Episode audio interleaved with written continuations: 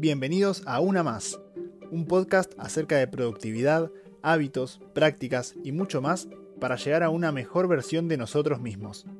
Somos Federico Ciafardini y Tiago Segura, dos estudiantes y jóvenes profesionales que buscan compartir con ustedes una serie de consejos, métodos y otras prácticas que nos ayudan a ser más productivos y tener mejores resultados en nuestro día a día. Hola a todos y bienvenidos a este séptimo capítulo de Una Más. Esperemos que se encuentren todos muy bien y puedan estar sobreviviendo a este mes de junio, que es de los peores momentos para nosotros como estudiantes. Y justamente hablando de esto, se nos ocurrió traerles hoy un tema muy importante para esta época. Porque como estudiantes sabemos que sin lugar a duda, lo más difícil de esta etapa es justamente estudiar. Estudiar para un examen parcial, final, para exposiciones o defensas, son procesos muy complicados y que hasta pueden llevarnos a frustraciones donde acabemos por no presentarnos a rendir o también darnos por vencidos durante la evaluación y no llegar a nada. El problema acá radica principalmente en la manera en la cual estudiamos. Porque debido a que no sabemos de qué forma hacerlo o con qué herramientas, llevamos esta práctica a un proceso más lento, aburrido y complicado. Lamentablemente las herramientas o las formas de estudiar a las que estamos acostumbrados hacen que caigamos en esta trampa y que no nos lleve a mejoras. Y estamos hablando de las maneras clásicas de resumir, releer o resaltar, que pueden parecer las más cómodas y fáciles, pero no son efectivas porque no ponen a trabajar al 100% a nuestro cerebro, haciendo así más difícil el proceso de aprendizaje. Particularmente entonces, creemos y podemos confirmarles que a través de la implementación de nuevas formas de estudio y nuevas herramientas, no solo vamos a hacer este proceso más leve y llevadero, sino que hasta se hace un poco divertido y nos incita a seguir con él. Hoy vamos a hablar puntualmente de las bases de un nuevo método de estudio, de cuáles son sus pilares. En varios libros e investigaciones, esto de lo que vamos a hablar está científicamente comprobado y estamos acá para poder avalarlo. Por sus siglas en inglés, estamos hablando del método STIC. S de spacing o espaciar, T de testing o testear, I de interleaving o intercalar y C de categorizing o cat pero antes de empezar con este método, nos gustaría analizar cuáles son las herramientas que tradicionalmente se usan y mencionar puntualmente el motivo por el cual no serían las ideales. No miento si digo que la gran mayoría de los estudiantes estudia con estas técnicas, lo cual evidentemente un poco sirve, si no nadie hubiese aprobado nunca en su vida, pero lo que queremos decir es que estas no son del todo eficientes ni efectivas, y que podríamos cambiarlas por otras que nos demanden menos tiempo y potencien nuestra habilidad de razonar. Como ya dijo Tiago, las dividimos en tres, que son las más comunes. Arrancando por releer, luego resaltar o subrayar y por último resumir. En el caso de releer, es algo en lo que todos alguna vez caímos, y que suele ser una técnica muy utilizada porque, si bien puede llevar mucho tiempo, es la que exige menos esfuerzo mental, ya que solamente se basa en leer. Muchas veces me pasó encontrarme releyendo y darme cuenta que ni siquiera estoy prestando atención a lo que leo. Es por eso que se dice que es un método muy pasivo, y esto es porque nuestra inteligencia no interfiere en el proceso, apenas sí interfiere la atención. Muchas veces así se puede dar que memoricemos, pero esto no nos ayuda ni un poco a la comprensión o a la interrelación de los temas. En segundo lugar, tenemos el subrayar o resaltar. Esta técnica también es muy utilizada, de hecho yo lo hago con las clases o con algún texto que tenga que leer, pero solamente tiene que ser un primer paso para revisar el tema e identificar lo más importante. El problema está cuando creemos que con esto ya estudiamos, porque al igual que el anterior es un método pasivo y no necesita interferencia de nuestra inteligencia o de nuestro razonamiento. Por último voy a hablar de resumir, que también es muy común pero puede llegar a demandar un poco más de trabajo. No estaría mal decir que de las tres es la herramienta más útil, aunque no deja de ser ineficiente. Puede servir porque al resumir podemos llegar a razonar, a interpretar y hasta relacionar para plasmarlo en el resumen. El problema es que la gran mayoría de las veces lo que hacemos es simplemente trasladar una idea o un concepto de un lugar a otro, lo cual no necesita de esfuerzo mental alguno. En los tres casos, el problema está en la poca o nula participación de nuestra inteligencia y nuestra razón en el proceso de estudio, lo cual dificulta el aprendizaje y la comprensión profunda de los temas. No tenemos que juntar y memorizar información, sino generar conocimiento por medio de relaciones y entendimiento. Visto esto, podemos empezar a hablar de los métodos que hablamos anteriormente, de estos métodos que nos van a ayudar a organizar mejor nuestro estudio para llegar a niveles y tiempos muchos mejores de los que tenemos actualmente. Y la primera herramienta entonces es espaciar, la primera de las bases de este método de estudio. Dejar espacio de tiempo entre las prácticas de estudio que realicemos es algo que nos puede ayudar muchísimo. Porque si estudiamos un tema seguido, día tras día, vemos el avance en el momento, o eso creemos, porque terminamos y nos damos cuenta de que algo nos acordamos. Pero ¿qué pasa al día siguiente o a la semana siguiente? Seguramente nos hayamos olvidado de una parte importante de todo lo que vimos. Pero tenemos que llegar a olvidarnos de algo. Eso no es malo para nosotros.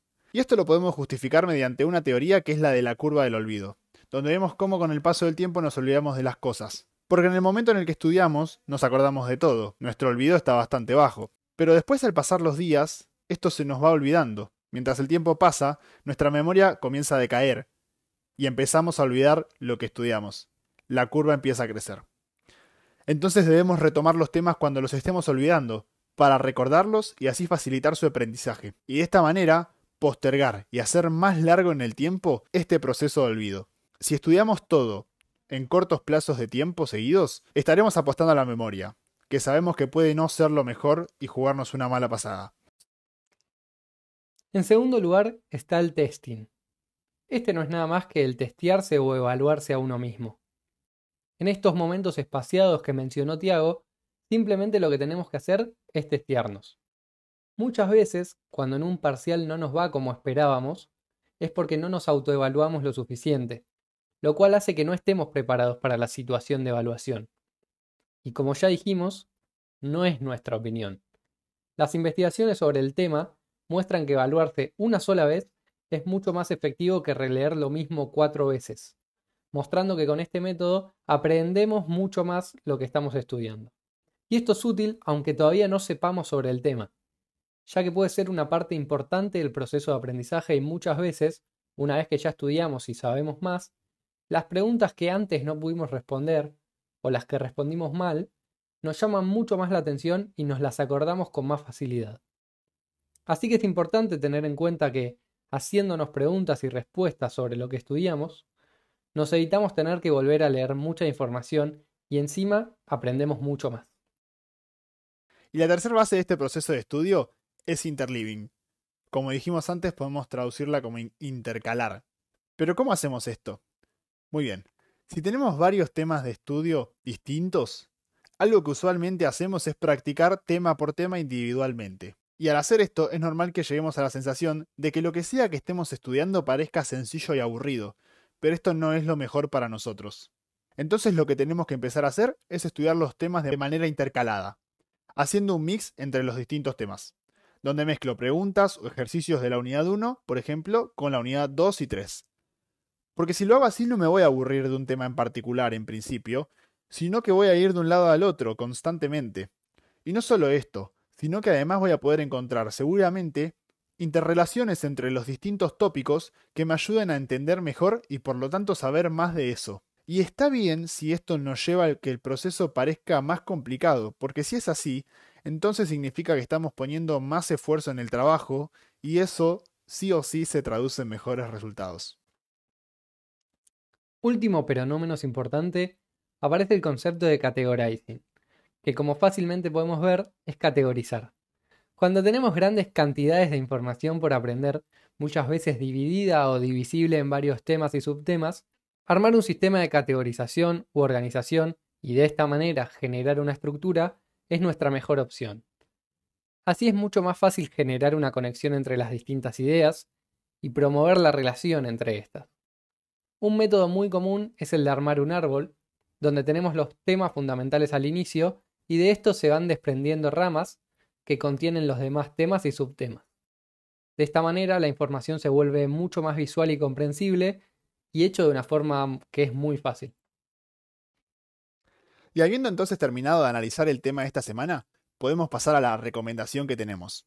Y esta semana no traemos alguna recomendación como puede ser una serie, video o libro, sino que vamos a recomendarles esta vez, a modo de aplicación de todo lo que vimos hoy, y para quienes necesiten estudiar para un examen próximo, hacer lo siguiente. Tenemos que enunciar, por cada concepto o tema que veamos en las materias que estamos estudiando, una serie de preguntas basadas en su contenido y usar eso como guía de estudio. Por lo general estas preguntas están dadas de algún modo, en algún cuestionario que nosotros tengamos, por ejemplo. Pero cuando nosotros somos partícipes del armado de las mismas, cuando estas son producto de nuestra inteligencia, entonces ya estamos facilitando un poco el proceso de aprendizaje. Porque para hacer una muy buena pregunta, siempre tenemos que saber mucho de un tema. Si lo van a hacer con la computadora, recomendamos dejar seguidas a ellas la respuesta en letra blanco. Así cada vez que se pongan a prueba, como dijimos hoy, pueden colorear las respuestas y ver cuál es su avance, ver si lo dijeron bien o mal. Recuerden que este proceso tarda y que no va a ser excelente en la primera implementación. Como hablamos siempre, los avances siempre se ven no en el corto plazo, sino más en el largo. Por experiencia personal, les prometemos que los va a ayudar muchísimo. Como cierre me gustaría mencionar que si bien una herramienta puede ayudarnos y mejorar nuestro rendimiento, al final de los que en realidad depende es de nosotros. Tranquilamente podríamos llevar adelante todo esto que hablamos hoy, pero no dedicarle tiempo ni esfuerzo, y así los resultados no van a cambiar. Imagínense alguien con la mejor cámara del mundo, pero que no sabe sacar fotos. Aunque tenga la mejor herramienta que existe, los resultados no van a ser buenos. Del otro lado, un muy buen camarógrafo con una peor cámara puede sacar una foto soñada. Con esto quiero recalcar que si bien la herramienta que usamos puede ayudarnos a mejorar y a potenciarnos, lo principal es el uso que le damos nosotros a esa herramienta. Igualmente los invitamos a que prueben llevar adelante lo que les contamos hoy, sin olvidarse de que no es magia y que los resultados van a aparecer si nos esforzamos en serio. Si llegaron hasta acá, les agradecemos realmente que nos hayan escuchado la idea de hoy era ayudarlos un poco con los estudios, sobre todo en esta época tan complicada con todo lo que está pasando y los finales que están cada vez más cerca. Esperamos que tengan una muy buena semana y si necesitan ayuda para armar este método de estudio, no duden en hablarnos. Chao.